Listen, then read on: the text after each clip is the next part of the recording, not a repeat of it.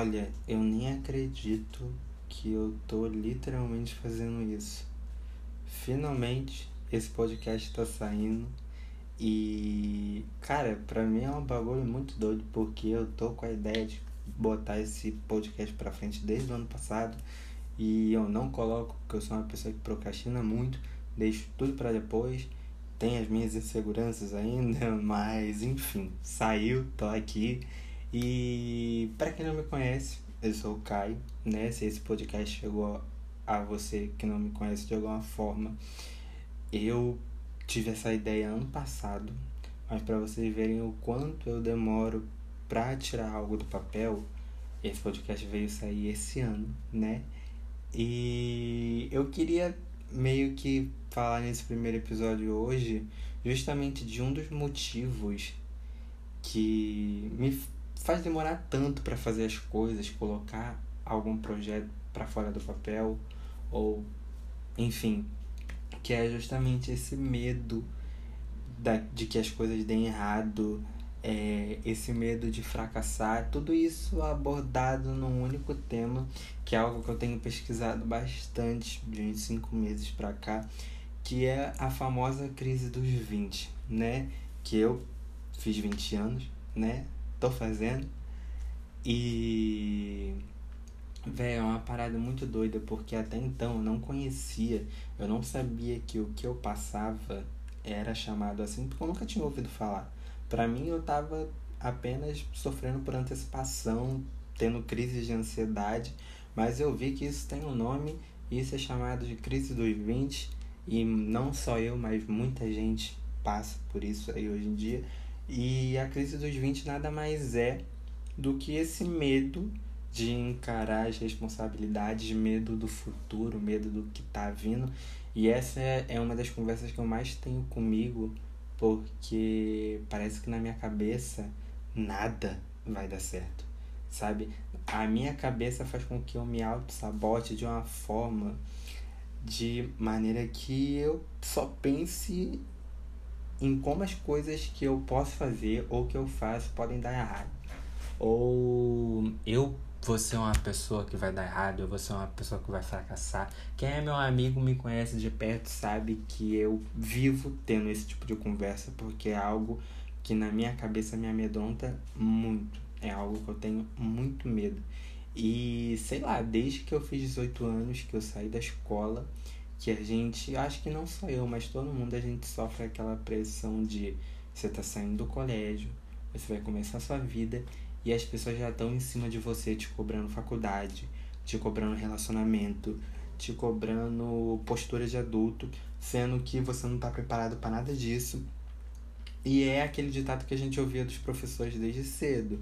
O colégio te prepara para a vida, só que a gente vem para a vida e a gente vê que o colégio não preparou a gente para nada. Porque você sai, parece que você não sabe nada. Você não sabe como você arruma um emprego, você não sabe como você vai ser fora da escola, que tipo de adulto que você vai ser, que tipo de profissional que você vai ser, que faculdade que você vai cursar. Eu, por exemplo, eu faço faculdade, eu não sei nem se é isso que eu vou levar para minha vida toda. E é mais uma coisa que eu tô gravando esse podcast, eu já tô pensando nisso, tipo, caramba, será que o que eu tô cursando vai ser a profissão que vai me gerar renda pro resto da minha vida ou será que eu vou largar o curso na metade? Ou, enfim, esse tipo de pensamento são pensamentos característicos da crise dos 20, mas enfim, eu acho que a crise dos 20 ela é para qualquer idade, porque tem gente de 30 anos que está vivendo a crise dos 20 ainda em outro tipo de área.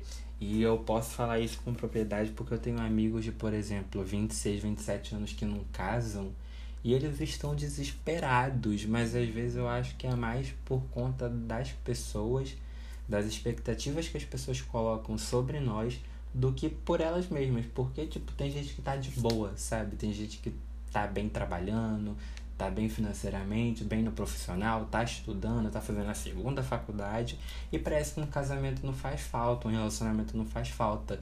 Mas isso é cobrado pelas pessoas, ou então aquelas pessoas que são casadas e não tem filho, sabe? Que todo mundo já chega, nossa, cadê seu filho? Por que, que vocês não engravidaram ainda? Ou se tem um filho, já pergunta, nossa, você não vai deixar ele ser filho único, né? Ele precisa de um irmão. Então eu acho que a crise dos 20 ela é uma crise que vai abranger aí pro resto da vida. Porque o momento todo a gente é cobrado e se a gente não souber lidar com essas cobranças, a gente tá lascado. Porque as pessoas vão nos cobrar por tudo. Parece que as pessoas elas gostam de colocar expectativa na gente, ainda mais pai e mãe. Mas eu acho que tipo, pai e mãe ainda tem aquela questão de projetar no filho aquilo que eles não foram. Mas mesmo assim é uma parada que faz com que a gente perca a cabeça, sabe? Porque eu, por exemplo, mesmo já passei madrugadas pensando nisso, sabe? Será que eu vou ser uma pessoa que vai dar certo?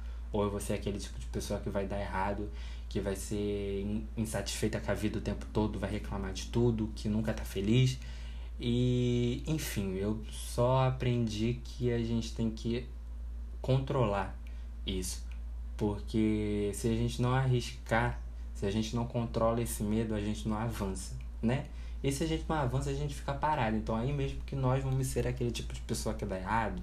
Nossa, isso tá parecendo muito papo de coaching, mas eu juro pra vocês que eu converso muito comigo e com alguns amigos sobre isso.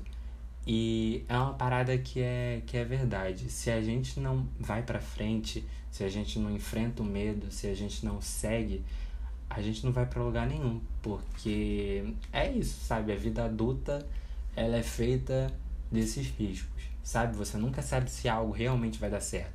E se não der certo, velho, tá tudo bem, tá OK.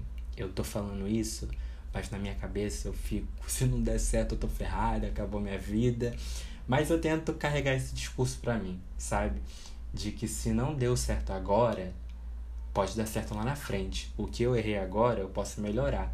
E eu também tenho aprendido a não viver pelas expectativas que as pessoas colocam na gente. Eu acho que esse é o pior dos nossos problemas, é querer guiar a nossa vida baseado nas expectativas dos outros. A gente tem que viver segundo aquilo que a gente almeja, sabe? Aquilo que deixa a gente feliz, a gente precisa se descobrir. E, véi, se você não se descobre com 20, você pode se descobrir com 25, com 30, com 35, com 40, enfim. Uma hora a gente vai acertar. E uma hora a gente vai ser feliz, a gente vai encontrar nosso caminho. E é isso aí, sabe? Eu espero que eu agora fazendo 20 anos eu consiga entender isso, eu consiga levar essa mensagem não só durante o período dos 20, mais 21, 22, 23 anos. E eu queria compartilhar isso de começo, assim, sabe? Nesse episódio piloto, nesse episódio de aniversário, né? Porque eu tô fazendo aniversário hoje. E, enfim, era isso que eu queria compartilhar, sabe? Eu sei que tem muita gente que vai ouvir isso que também passa, mas, velho, fica de boa, sabe? Fica tranquilo. É... A gente vai se achar, a gente vai encontrar o nosso caminho, a gente vai chegar onde a gente quer e a gente vai ter medo, a gente vai pensar que vai dar tudo errado, mas a gente vai aprendendo. A vida ela é feita disso, sabe? Se fosse pra gente acertar o tempo todo, eu acho que não teria graça. Eu acho que é justo. A vida faz isso de propósito, sabe? Pra gente errar e tentar de novo, pra testar a gente. Porque se a gente sempre acertasse, ia ser muito sem graça. O resultado ia ser sempre previsível. E muita gente que erra permite se reinventar e acaba melhorando muito o que poderia ter dado certo, mas seria um certo simples, sabe? Então, bola para frente, vamos pensar que a gente tem o nosso tempo. É, por mais que a gente passe por essa crise nos 20, nos 30, nos 40, a gente precisa se movimentar. E é isso aí, sabe? Nossa, Parece que dessa vez foi uma conversa libertadora, sabe? Ai, Jesus, olha, não sei se isso vai ficar bom, mas eu vou postar do mesmo jeito, até porque é o primeiro, né? E eu não queria que fosse algo completamente elaborado, não. Eu fiz esse episódio assim, dessa forma, propositalmente. Porque eu acho que se eu editasse ou preparasse um roteiro ia ficar muito mecânico e eu não sou muito disso.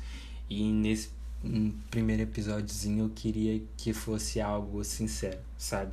Então é uma conversa que eu tô gravando às seis da manhã para poder já postar.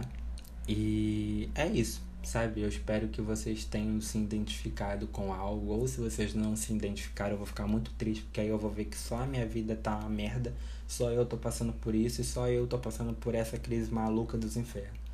Mas é isso aí, vocês que estão ouvindo me deem feedback, porque eu pretendo levar o podcast adiante, eu prometo que eu não vou parar. E é isso aí.